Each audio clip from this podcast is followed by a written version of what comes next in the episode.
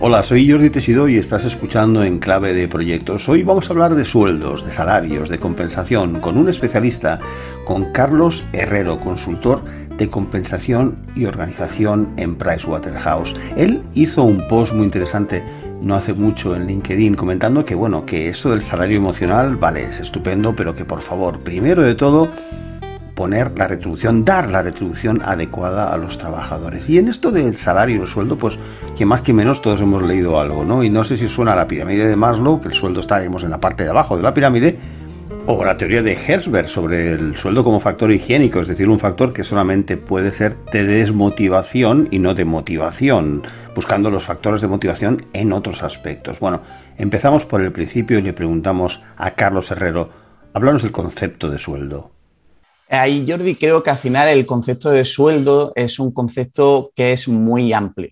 Sí que es cierto que al final no es un factor que sea, eh, que podamos englobarlo todo, que sea fundamental, pero sí que es la base por la cual al final eh, el trabajador pues, presta un servicio dentro de una, compañía.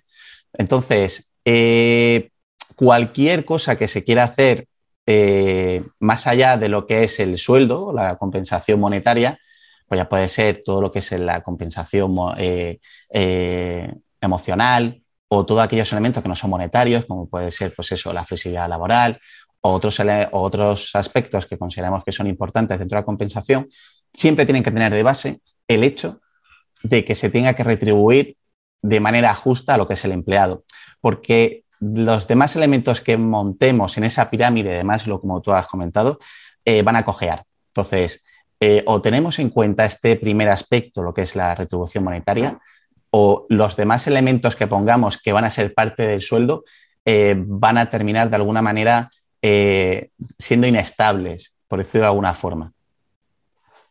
En efecto, cuando uno ve numerosas ofertas de empleo de todo tipo, em, siguiendo pues, lo que son los project managers que pide el mercado, hay un número creciente de hay fruta, café. Eh, otro tema que también creo que sí que no es tanto como la fruta y el café, que es lo de la flexibilidad en cuanto a trabajo a distancia o desde casa. Todo esto, respecto a lo que hace unos años en las ofertas, ha, tomado muchísimo peso. ¿Cómo ves este tipo de complementos? ¿Tú qué consejo das a tus clientes en cuanto a cómo integrar ese tipo de, de oferta en lo que es la experiencia del empleado?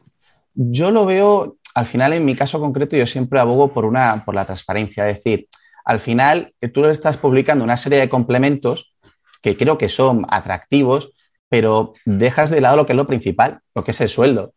o sea, de alguna forma, sí que en algunos países como Estados Unidos hay determinadas páginas, como puede ser Glassdoor, donde sí que empiezan a publicarse determinados salarios, LinkedIn ya empieza o quiere fomentar este tipo de, aspectos a nivel de transparencia y creo que es fundamental. Es decir, si una empresa al final está publicando pues, esos complementos de lo que es, oye, pues la flexibilidad laboral, el café, el buen ambiente, creo que también tiene que ser transparente en lo, en lo que puede parecer algo incómodo, que es cuál es el salario, o sea, cuál es la retribución que hay aquí.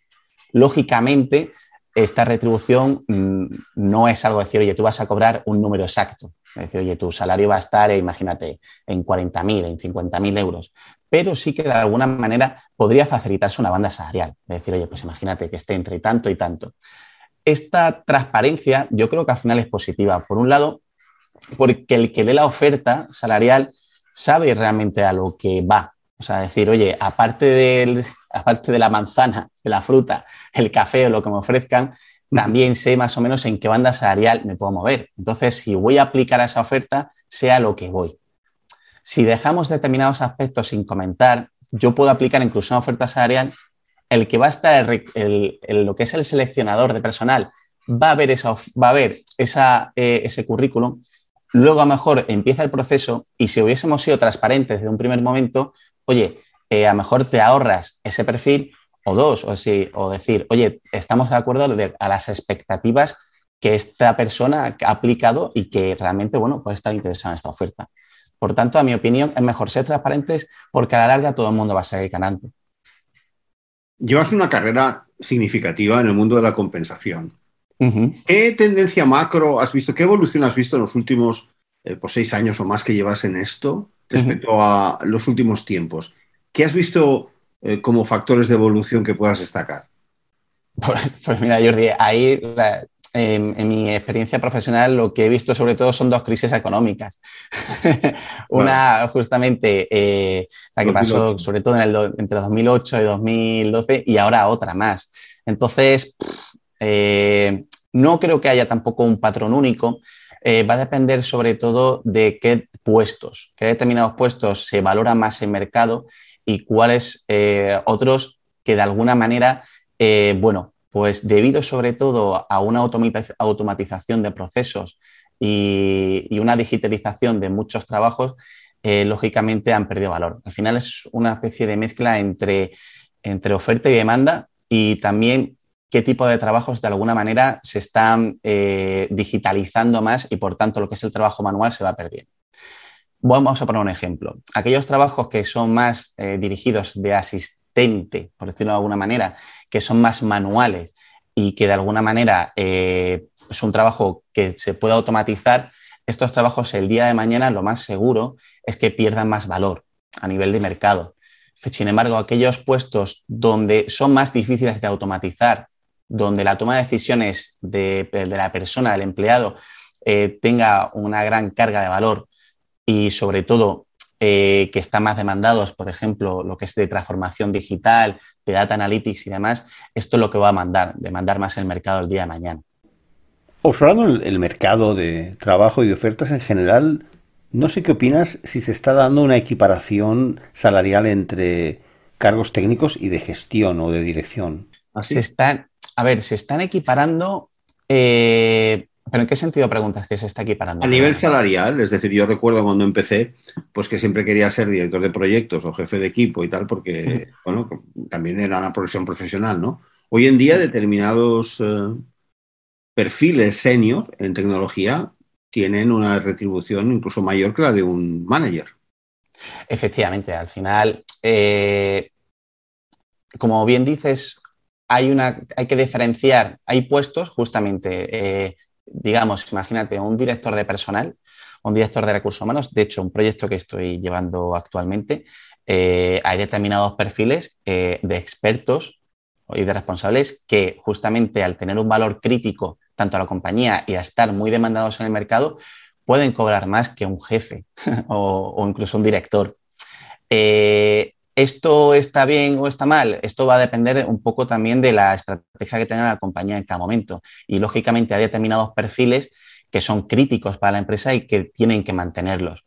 Lo importante de todo esto es que eh, haya una política retributiva. Es decir, oye, tenemos determinadas eh, figuras dentro de la compañía que tenemos que retribuir, que van a tener una determinada banda salarial y que tenemos que buscar una consistencia y coherencia con todo el mapa retributivo de la, empresa.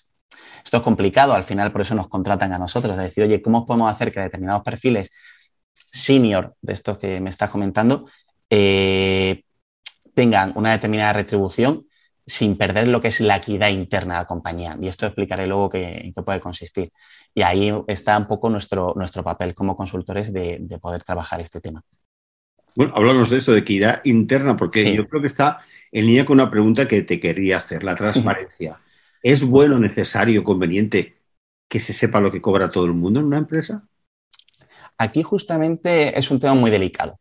O sea, eh, a mi opinión, eh, justamente yo creo que hay que ser transparente, pero dentro de unos, dentro de unos rangos. Es decir, no tiene tampoco sentido decir eh, cada compañero qué es lo que puede cobrar, porque a lo mejor hay cinco profesionales que se dedican justamente a hacer justamente lo mismo, pero claro, eh, aquella persona que lleva más años en el puesto o que tenga más experiencia, eh, posiblemente eh, merezca o tenga una retribución mayor que aquella persona que ha empezado en el puesto, a pesar de que todos realizan, las mismas funciones.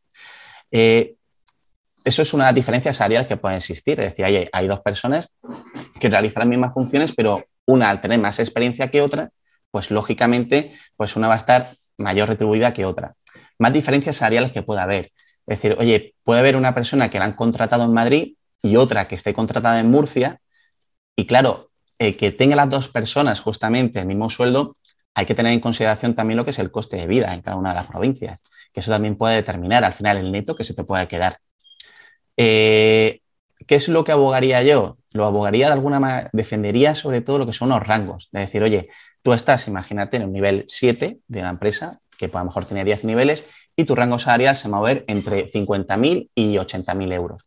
Y de alguna manera sabes perfectamente, igual que he comentado al principio, decir, oye, ¿cuál es mi oferta salarial? Y realmente luego para lo que me han contratado, en ese rango salarial ya de alguna manera te podrás mover. De decir, oye, empieza mejor con 50.000 o con 60.000 donde esté mi banda salarial y puedo crecer dentro de esa banda salarial en la compañía.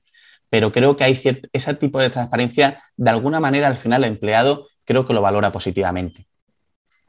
¿Y esto que comentas de la equidad interna, qué es? La equidad interna consiste básicamente eh, eh, en ver dos puestos que tienen un mismo valor en la compañía, imagínate, eh, cuál es el grado de correlación existente entre el grado de responsabilidad que tiene un puesto y lo que percibe, lo que percibe esa posición.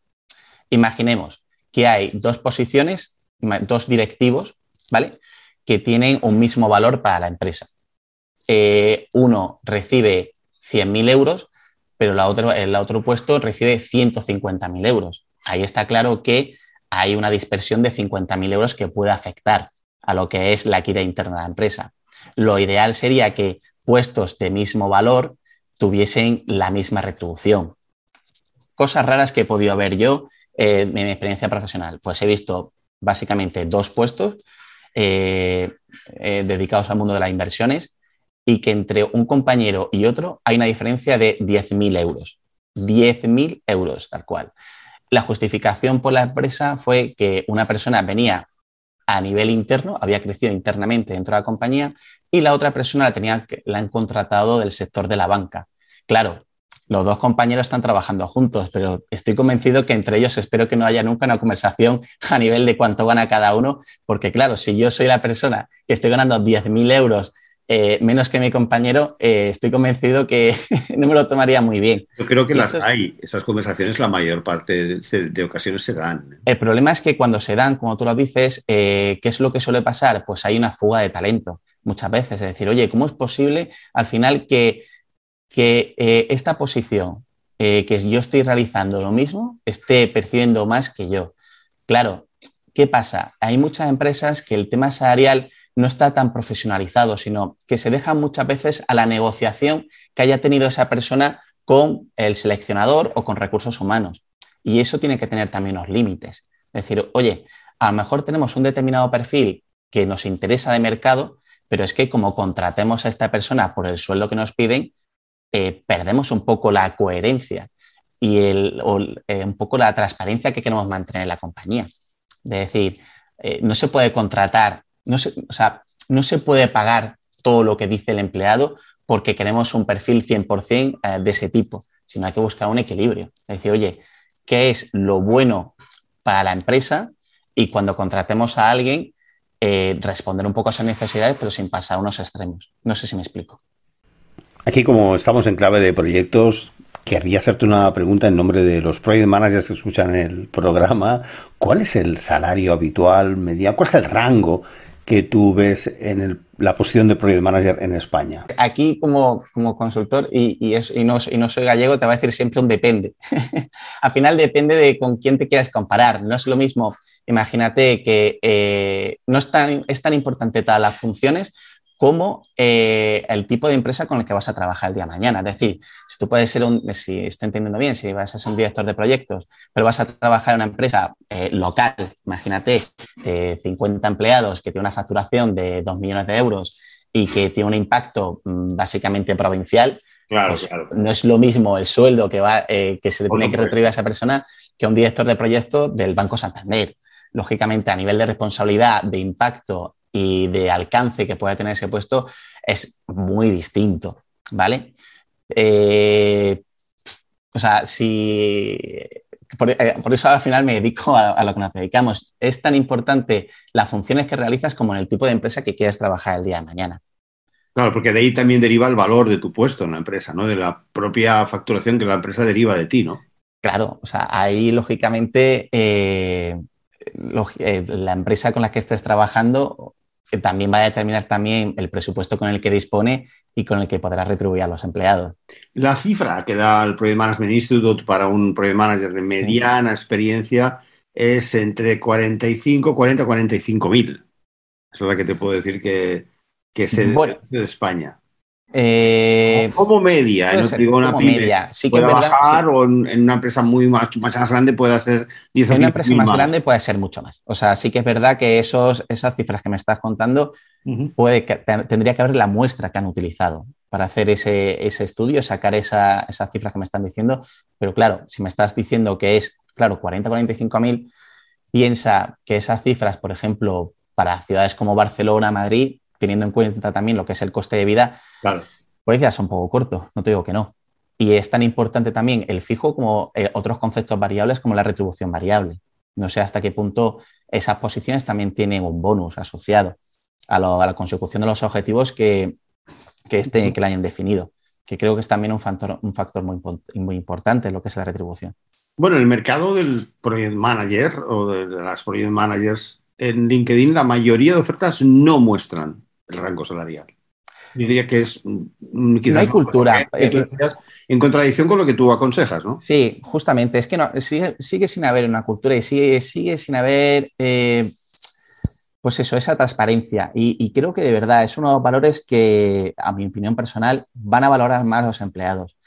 Eh, por el hecho de, saber a dónde estamos. Porque ya te digo, parto de la base primera de que la gente va a trabajar, entre otras cosas, para poder pagar sus facturas. Entonces, el hecho de saber eh, dónde me voy a meter, que lógicamente vas, hay que tener también ese respeto a los empleados, ¿no? Date cuenta que ellos van a estar, van a dedicar un tercio de su vida a algo donde realmente eh, tienen que saber dónde se van a meter o, cuáles son las condiciones salariales con las cuales les van a retribuir. Creo que es importante esto, ¿no? Y, creo que no lo hacen porque justamente como no tienen claro muchas veces las estructuras salariales y suele haber ese tipo de inequidades que te he contado antes, normalmente cuando no es transparente es porque se esconde algo o de alguna manera hay miedo a que digan al que dirán. Pero cuando tú tienes una estructura salarial ordenada, una política bastante bien definida, eh, no, tiene, no hay que tener ese miedo. De hecho, ya te digo, o sea, insisto en que los empleados, de alguna manera, eh, y vamos, eh, yo primero al menos siempre valoro lo que es la transparencia, entre otras cosas, en una, en una empresa, sin lugar a duda. Porque lo que puede pasar es lo que comentabas, que en una negociación individual se consiga una persona un talento muy bueno, pero luego esa persona vea que a nivel de retributivo pues está muy, muy distinta de personas que hacen su mismo trabajo. Entonces se puede dar sensación de injusticia que acaba con la persona buscando salir, ¿no?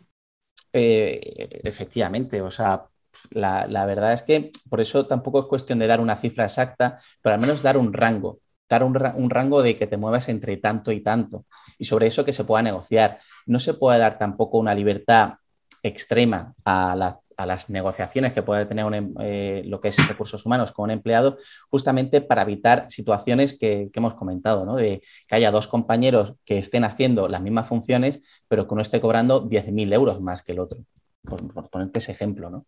Porque, claro, eh, eh, a la larga, si hay muchas posiciones que están en las mismas circunstancias, pues el resto de elementos, como habíamos empezado de esa pirámide de Maslow, de esos beneficios de ese salario emocional, pues empiezan a afectar. Y creo que de alguna manera, por ejemplo, hay un mal clima laboral, pues puede haber también un clima laboral, entre otras razones, porque a nivel salarial, pues cada uno ha negociado las condiciones como ha dado la gana. Obviamente saliendo perjudicados aquellos que han tenido una mala negociación con, recursos humanos. O lo que suele pasar muchas veces, Jordi, que, me doy cuenta en una empresa es que se valora más el talento de externo cuando se contrata frente a aquellas personas que llevan trabajando mucho tiempo en la compañía y sin embargo, pues su crecimiento salarial ha sido muy pobre. De hecho, la experiencia eh, muchas veces es, o la sensación que se da es que para crecer a nivel profesional y sobre todo también crecer a nivel salarial, lo que hay que hacer es cambiarse de empresa habitualmente, poco a poco, para que de alguna manera tu crecimiento salarial pues eh, se acomode a las expectativas que uno tiene. No sé si me explico. Quería preguntarte qué opinas sobre algo que yo he venido observando estos años y es que antiguamente cambiar, lo que comentabas, cada tres años cambiar, se veía muy mal y hoy en día casi es como más normal. Es el tiempo de estancia en las empresas se ha acortado, ¿no? Totalmente. Aquí creo que se mezclan muchas cosas. No, creo que haya solamente una, eh, una respuesta única a esto. No, no, no, no, quiero ser simplista. Al final se mezcla tanto lo que es la tendencia del mercado actual y de, las generaciones millennials y las, siguientes que, que, aparecen, que ya no hay tanto arraigo a lo que es la empresa, como puede haber las generaciones boomer o anteriores. Eh, eso por un lado. Y por otro, es también una sensación, también te digo a nivel particular, de que, la, de que hay empresas que contratan, pero no tienen unas miras a futuro de decir, oye, ¿qué vamos a hacer con esta persona? ¿Cuál es el plan de carrera que podemos tener para este empleado de aquí a 10 años?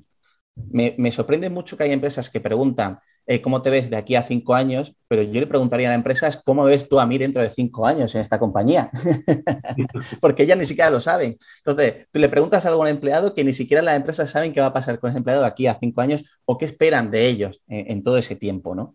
Entonces, eh, creo que es una mezcla de muchos elementos que, se juntan aquí y, lógicamente, cuando un empleado eh, pues hay básicamente las tres principales razones son, pues, o no tienes muy buena relación con tu jefe o con tu entorno laboral, eh, tu carrera profesional está estancada o que quieres mejorar tus expectativas salariales. Cuando se dan una de esas tres, o sea, las tres a la vez, pues es lógico que, que, haya una fuga de talento dentro de las empresas. Vamos a dirigirnos ahora a los candidatos. ¿Qué aconsejas a aquellas personas que están en un proceso de selección o piensan pues, tener que responder a esa pregunta una vez han sido seleccionadas de a nivel salarial, ¿deben dar un rango? ¿Deben dejarlo a la empresa que lo ofrezca?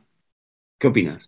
Yo lo que opino aquí en este, en este aspecto es que, gracias a Dios, de alguna manera estamos en la época de la información y que busquen información siempre.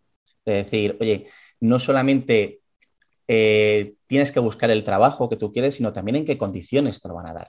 Les repito por una, por una cosa que he dicho antes, es decir, oye, vas a entregar tu esfuerzo, dedicación a esa empresa y también un tercio de tu vida. O sea, hay veces que, vamos con una sensación de miedo a hacer una serie de preguntas a una empresa, decir, oye, ¿y qué dirán? ¿Qué pensarán? Pero es que la realidad es que eh, hay que dejar todo muy claro en las entrevistas. Con educación, con asertividad, preguntar qué es lo que tú también quieres. O sea, qué es lo que está buscando la empresa de ti, pero tú también qué estás buscando de la empresa. Y a ver si, y sobre todo, eh, no regalar nada en el sentido de, tener claro qué es lo que quieres y a dónde quieres llegar. conozco muchos casos y, me gustaría incidir en este punto de personas que han hecho un cambio profesional a, unas, pues, a una empresa que parecía que le ofrecía una serie de cosas y se han ido al mes de esa empresa y han vuelto a la empresa anterior. Creo que es mayor fracaso, a mi opinión, el hecho de haber entrado a una empresa y salir de ahí pensando, uy, eh, no me esperaba esto, que el hecho de decir, oye, he preguntado todo lo que tenía que preguntar y cuando he entrado, oye, a lo mejor no, al final no me, han contratado, pero sé perfectamente qué es lo que me ofrecían y qué es lo que había. Y no me llevo ningún tipo de sorpresa. Por lo, que te he dicho antes, el hecho de un cambio profesional o que te ofrezcan una un desarrollo profesional dentro de una compañía, hay que preguntarlo todo y no dejarte claro, o sea, no dejar ninguna duda. Siempre con educación, pero no dejar ninguna duda respecto. Sí, la, verdad es que en muchos procesos es muy difícil que la persona, el candidato de entrada diga, bueno, a ver, vamos a hablar y van a hacer entrevistas y vas a ver uno y otro y tal. Pero claro, si la persona, un candidato te viene y te dice, bueno, para empezar, ¿cuánto vais a pagar? Yo creo que eso, Carlos, lo hacen los candidatos. Entiendo, entiendo, entiendo por dónde, entiendo por dónde puedes ir y lógicamente de primeras el hecho de preguntar eso, como bien dice Jordi, puede parecer casi mercenario, decir, oye, esta persona va, a ver lo que va a cobrar. Eh, entiendo que lo primero que se tiene que preguntar siempre es qué es lo que voy a hacer, cuáles son mis funciones, qué es lo que se espera de mí, pero en un momento de la conversación, si no sale por el entrevistador, pues tienes que decir, oye, y aparte de todo esto, creo, mi, mi rango salarial se mueve entre tanto y tanto, teniendo en cuenta un poco de decir, oye, sabiendo las funciones que voy a realizar en la nueva empresa. Y creo que es importante, ya te digo, siempre con educación y que salga dentro de la conversación. Pero creo que es necesario. Al final, en un momento dado, tiene que salir. Porque si después de tres, cuatro entrevistas no te han preguntado ese rango salarial, al final te pueden, te pueden decir una cifra que a ti no te cuadre y has hecho perder el tiempo tanto, al, tanto a, la, persona, al candidato, como a la propia compañía. no sé si me explico en este aspecto. Creo que es un aspecto, creo que es un punto que es delicado, que hay que preguntarlo, pero dejarlo claro también en un momento dado, pronto, porque si no, eh, a lo mejor el candidato no acepta esas condiciones o, de alguna manera eh, se, se, está perdiendo el tiempo para entrevistar a otro candidato que sí a lo mejor se le encajan esas expectativas salariales que ofrece la empresa. Es como si fuera un tabú, te lo digo de verdad. Yo creo, yo creo que no es algo bastante extendido. ¿eh? Es un tabú, es un tabú, y perdón que te interrumpa, es un tabú, y, yo reconozco, y, lo que te estoy diciendo ahora mismo es casi, te iba a decir contracultura, pero es contra eh, de lo que se ve. Pero la realidad es que a efectos prácticos creo que es lo, más, eh, lo, más eficiente, ya te digo, tanto para el candidato como para la empresa. Porque si después de todo el proceso lo último que preguntas es lo importante, si eso de repente se te cae y te dice que no, eh, has perdido un proceso de selección previo de tiempo que, creo que es, o sea, ya te digo, si has sido reclutador y compañeros míos que son reclutadores, eh, tienen muy poco tiempo muchas veces para cerrar posiciones. Que tienen que contratar ahora, por ejemplo, a fin de año. Y, y estás dejando oportunidad justamente a otros candidatos que a lo mejor sí le pueden encajar esas expectativas. ¿Y cuál es el método de un consultor de compensación? En nuestro caso concreto, siempre tenemos que entender primeramente cuál es la necesidad de la compañía. O sea, escuchar y ver cuál es, eh, qué es lo que hay detrás, cuál es el problema. Hay veces que, te digo, eh, hay muchas empresas que consideran que el problema justamente es a nivel monetario, a nivel de compensación, cuando los problemas muchas veces pues, son de a nivel de desarrollo de, las personas, a nivel de cultura, eh, ¿Qué más hemos visto? Eh, a nivel justamente de, comunicación, en primero entendemos cuál es el problema que pueda haber, ¿vale? Entonces, eh, muchas veces, eh, una vez entendido lo que es el problema, imaginemos lógicamente que estamos hablando de un tema monetario, porque no tiene ningún tipo de control, lo que te he comentado antes, es decir, oye, eh, hacemos un estudio de, pues eso, estamos viendo pues, situaciones de, inequidades, de personas que están muy retribuidas por bajo de mercado, que se están yendo. Entonces, lo primero que tenemos que determinar justamente, y, y me sorprende mucho que hay empresas que no tienen, es unas descripciones de puestos de trabajo actualizadas. Hay pocas veces que una empresa eh, tiene contratadas a personas, pero no están muy bien delimitadas las funciones de lo que tiene que hacer cada uno. Hay veces que se mezclan esas responsabilidades entre un puesto y otro y, aclarando este tipo de situaciones de decir, oye, pero esto que me ha dicho que hace el jefe, pero esto también lo está haciendo el responsable. Pero ¿quién toma las decisiones aquí? O pero ¿quién se encarga del día a día? Este tipo de preguntas es súper importante determinar al final cuál es, eh, qué es lo que hace cada uno para dar lo que es el siguiente paso. El siguiente paso que hacemos, una vez delimitado lo que es la descripción de puesto de trabajo, Creo que aquí es importante luego hacer una valoración de puestos. ¿Vale? La valoración de puestos existen muchísimas metodologías. Eh, la consultora que estoy trabajando también tiene su propia metodología, pero la, valoración determina hacer el rankea, hacer un ranking de cuál es el puesto más importante de la compañía y cuáles son los puestos menos importantes. Teniendo en cuenta, teniendo en cuenta este ranking, al final tú tienes que retribuir aquellos puestos que tienen una mayor valoración para tu empresa, es decir, mayor criticidad de la compañía, tienes que retribuirlos más frente a aquellas posiciones que, teniendo una menor, valoración, de alguna manera va a estar muy alineado esa valoración un poco con la retribución que vayan a percibir. Y por último, lógicamente, al final, decir, oye, teniendo en cuenta un poco, eh, bueno, también hay que juntar lo que es la equidad interna. Es decir, oye, viendo estas posiciones que eh, hacen las mismas funciones o hacen o tienen el mismo valor para la compañía, eh, vemos que hay una diferencia salarial muy gorda. Es decir, oye, pues eso, diferencias salariales que, no están, que no pueden ser tolerables dentro de una empresa, porque esto puede dar el día de mañana a fuga de talento, puede dar a un mal clima laboral o a una serie de elementos que de alguna manera pueden afectar a la compañía. Y también establecemos lo que son bandas salariales decir, oye, pues eso, decir, oye, pues vamos a establecer siete niveles, ocho niveles y van a tener este rango salarial. Esto sería un poco el paquete básico, muchas veces, ¿no? Establecer una política retributiva con los límites salariales, eh, donde las posiciones van a ir entre, imagínate, pues eso, eh, los directores de proyecto, que hemos comentado antes, van a tener una banda salarial que puede ir entre 50 y 80 mil euros. Lo que no va a tener sentido es que un director de proyectos esté cobrando 150 mil euros Bueno, hay casos y empresas y proyectos que llegan a pagar esas cantidades porque son proyectos de muchísima responsabilidad, muchísimos millones, ¿no? No, de hecho, de hecho en ese tipo de proyectos, en lo que son ya los, las retribuciones más complejas, eh, aquí con lo que trabajamos ya no es tanto el hecho de cuánto voy a cobrar, sino eh, cómo hacer un paquete retributivo interesante para que a nivel fiscal no tenga muchísimo impacto. Por ejemplo, aquí en España, las que son las retribuciones muy altas, pues eh, perciben, pues eso, tiene una tasa, un nivel impositivo que puede llegar al 50%. Entonces, aquí al final hay que hacer paquetes retributivos interesantes para que a nivel fiscal no tenga tanto impacto para el directivo.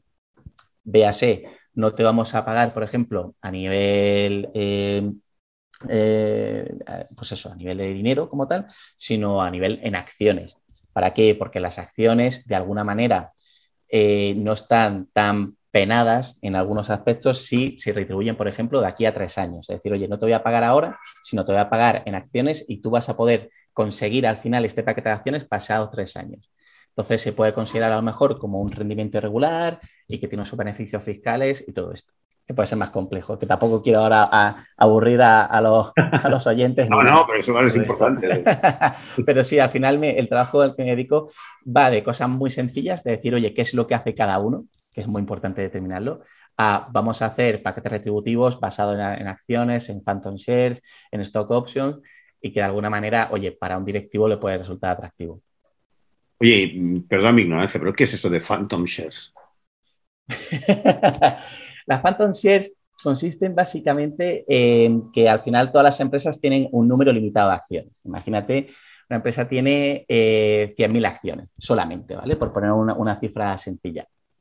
Entonces, de esas 100.000 acciones, eh, hay un porcentaje, imagínate, de 5.000 acciones que se han decidido eh, por, por, consejo, por la Junta General que se puedan distribuir a los empleados a los empleados más críticos. Imaginemos que esas 5.000 acciones ya se han entregado a los directivos, pero a ti te gustaría que participasen también de este programa retributivo tan interesante, pues a, yo sé, a jefes, a responsables, a técnicos que sean críticos, pero claro, ya esas 5.000 acciones se las habías entregado a los directivos, ya no hay más acciones. ¿Qué pasa aquí entonces? Pues se crean las phantom shares. Es, vamos a crear una especie de mecanismo como papelitos, nunca mejor dicho, que sean como acciones, pero no lo son, sino que se van a comportar como las acciones. Es decir, si la acción de la compañía, imagínate, ha crecido de 3 euros a 5 euros, hay una diferencia de 2 euros. Pues esos, quien tenga, imagínate, si a, un técnico le he dado 5.000 Phantom Shares, que serían como 5.000 papelitos, pues si cada papelito vale 2 euros, pues tendríamos 10.000 euros, se le tendríamos que dar a esta persona. Es un ejemplo un poco sencillo, un poco... no sé si se explica bien. Una pregunta sobre algo más cotidiano. Con esto del trabajo en remoto, he visto numerosos debates en LinkedIn sobre la retribución o la compensación por el gasto que las personas incurren por estar en casa. ¿Tiene importancia esto o es el chocolate del loro? Creo que hay más debate que lo que es el impacto que puede ser, justamente. Eh, es, un tema, es un tema delicado porque eh, muchas empresas el hecho de abordar lo que es una política de, teletrabajo significa muchas veces tener que hablar o tienen que acordar estos temas con los representantes de los trabajadores. Claro, eh, el tema es que hay empresas cuyos sindicatos pues tienden a lo mejor o tienen una mala relación con, con eh, con la empresa y por tanto pueden utilizar estos foros eh, para mezclar cosas. Entonces hay veces que la política del teletrabajo hay empresas que todavía de alguna manera no lo tienen tan aprobado o están en proceso de aprobación, pero no lo tienen. Eh, ¿Qué es lo que hacen muchas empresas? Al menos, ya te digo, a nivel particular de lo que conozco. Creo que termina más el asunto de te reconocemos un día de teletrabajo, porque es lo que por ley se puede aprobar sin que suponga una compensación, y tú de alguna manera, ya negociado con tu jefe o con la dirección, ya más o menos determinas qué días puedes ir a la oficina o no pero sí que es cierto que políticas de trabajo a día de hoy que yo conozca muy poquitas, porque supone tener que compensar a los empleados, que como tú dices a lo mejor es pecata minuta porque le, mejor le estás dando 50 mm, euros, 100 euros mensuales por los costes de trabajar en casa. Pero, claro, si tú tienes que multiplicar ese coste por 5.000 empleados, claro, a lo mejor ya se te va. Muy bien, Carlos. Pues hemos aprendido mucho sobre los salarios y retribución. Muchas gracias por haber venido hoy a Clave de Proyectos. Nada, a ti, Jordi, por este momento. Muchas gracias. Gracias por seguir este episodio sobre sueldos, salarios y todos los temas interesantísimos que nos ha explicado Carlos Herrero y te espero próximamente con un nuevo episodio aquí en Clave de Proyectos. Visita el blog en clavedeproyectos.com, deja tu mensaje, envíanos un correo en clavedeproyectos.gmail.com y con mucho gusto te atenderemos. Hasta pronto.